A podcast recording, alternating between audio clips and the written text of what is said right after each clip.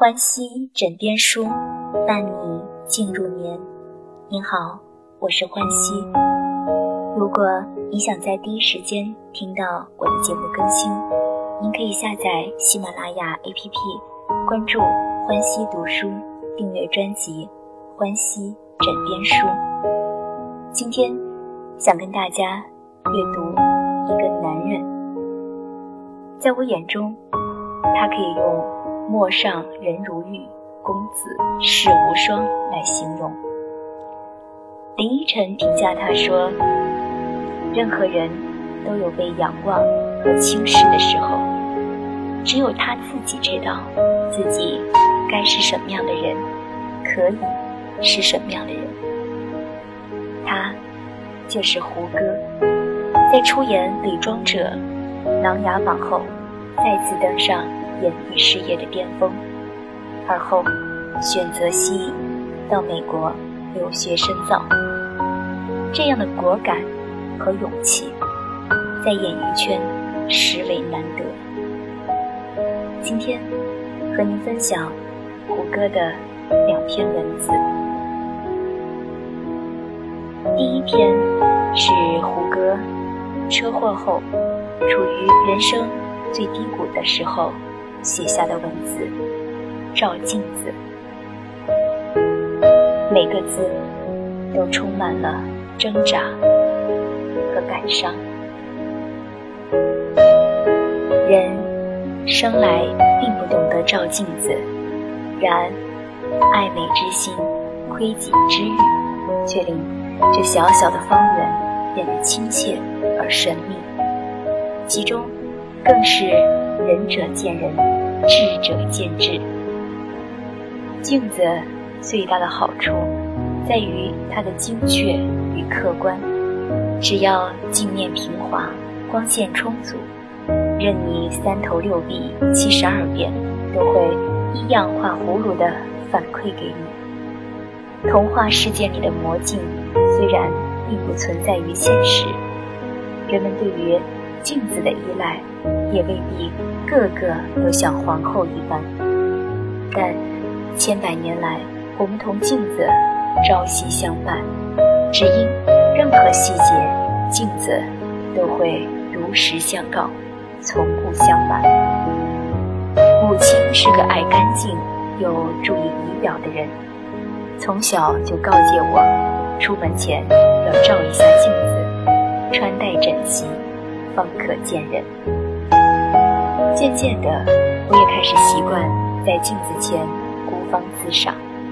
除了完成最基本的对外表的修饰，我也把同镜子交流的过程视为一种对自己的审视。当面对镜子，四目相接，心灵的洗涤便开始了。两个月前。镜子把一个感到迷茫、恐惧的男人丢到我的面前，他满脸伤痕，浑身血垢。这个陌生的男人吃力地睁开双眼，注视着我。他的脸上布满针线，就像刚从裁缝铺里出来一样。紧绷的表情让他的眼神看起来呆滞而又彷徨。他双唇微微颤抖，似乎想要说什么，却又无从开口。我心想，要是自己变成这个样子，可就惨了。随手拉上了窗帘，顷刻间，黑暗阻挡了我和镜子的对话，也拒绝了光明带给我的希望。在黑暗里。我辨不明方向，更看不清自己。我感到迷茫而恐惧，总感觉到伤口的疼痛。我想大声说话，却又不知道说些什么。我觉得自己实在可笑，逃避是永远没有终点的。我努力的去面对自己，面对现实。我知道自己必须要学会承受，哪怕我连接受的准备都没有。眼睛真的是一扇神奇的窗户，透过镜子，我们可以把目光投射到自己内心的深处。这对一个要重拾自信、重塑灵魂的人，显得尤为重要。车祸创伤了我的容貌，也冲击了我的内心。每次，当我战战兢兢拿起镜子的时候，我都渴望能在镜子中寻找到勇气和力量。镜子的语言简洁而充满了智慧，除了我自己，没有人能够让我真正重新站立。如果皮囊难以修复，就用思想去填满它吧。古人云：“以铜为镜，可以正衣冠；以人为镜，可以知得失；以史为镜，可以知兴替。”现在，对我而言，容貌并不是最重要的，也暂且可以放下人生的得失。过去的一切，也早已在记忆中封存。我在重返生活的坎坷旅途中，以己为镜，用心去看自己，用微笑去面对所有未知的困难。在车祸发生十年后，胡歌站在了金鹰节颁奖典礼上，获得了最受观众喜爱的男演员奖。他发表了。堪称教科书式的获奖致辞。首先，我感到非常意外，我没想到梅长苏和郡主会以这样的方式相会。我说句心里话，我今天拿到这个奖，并不是因为我的演技有多么好，我觉得是因为我很幸运。我很幸运，我比更多的人更早知道演员应该是什么样子。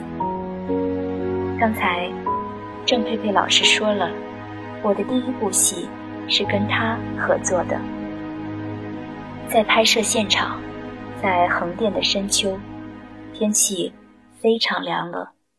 他拍戏的时候没有助理，有一场戏，他要躺在地上。剧组在布景、布光，他就一直在那儿躺了将近半个小时。那个记忆让我非常深刻。我知道演员在现场应该是什么样的。我很幸运，我比更多的人更早的知道了什么样的演员才是真正的演员。我要感谢林依晨。他对我说过两句话，是在我们拍摄《射雕英雄传》的时候说的。第一句，演戏是一个探索人性的过程。第二句话，他对我说，他是在用生命演戏。这两句话，我会记住一辈子。还有就是。我有很多机会看到生活中一个真正的演员是什么样的。我昨天非常有幸和李雪健老师同一班飞机飞到长沙。李雪健老师德高望重，这么高年龄，他只带了一个随行人员。我很惭愧，我带了三个，而且体型都非常壮硕。所以今天这个奖杯到了我手里，它并不是代表了我到了多高的高度，而是代表了我刚刚上路。这是一条创新之路，也是一条传承之路。艺术是需要创新的，但是追求艺术、敬业精神是需要传承的。听完刚才的两篇文字的分享，你是不是感受到演员与角色梅长苏与胡歌的合一呢？关心枕边书，伴你进入梦。晚安，好梦。